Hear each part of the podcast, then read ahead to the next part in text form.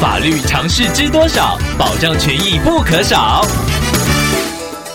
欢迎收听《法律知多少》时间，我们请到台湾瑞银法律事务所律师郑瑞伦来为您解答法律上的疑惑。各位听众朋友，大家好，我是郑瑞伦律师。郑律师您好，听众朋友 Jane 透过官网的原版想要请问您，他服务的公司今年被收购合并，听众原本以为会依法在生效日前三十天通知员工是否要留任，结果公司因为认定没有变更劳动条件，所以没有发出通知。想要请问郑律师，听众如果在公司合并后不愿意留任，是否可以依法通知公司，同时要求资遣费与非自愿离职单呢？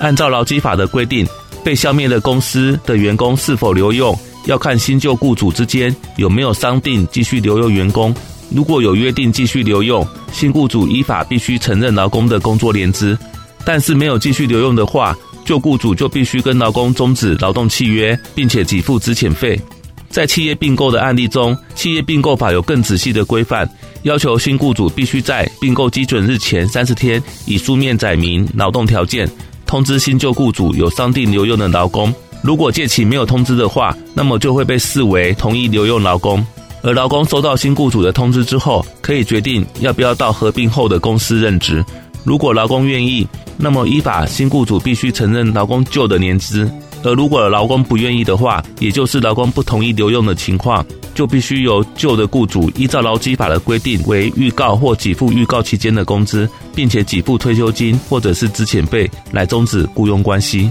但是如果劳工先同意留用，后来因为事后不适应新的工作环境、企业文化或者管理模式等个人因素而不愿意留任时，老公是不能向新雇主请求资遣费的。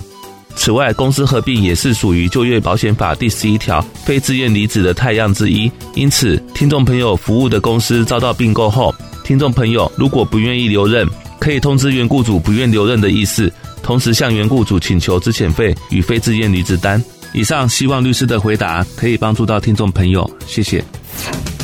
法律知多少？小小常识不可少，让您生活没烦恼。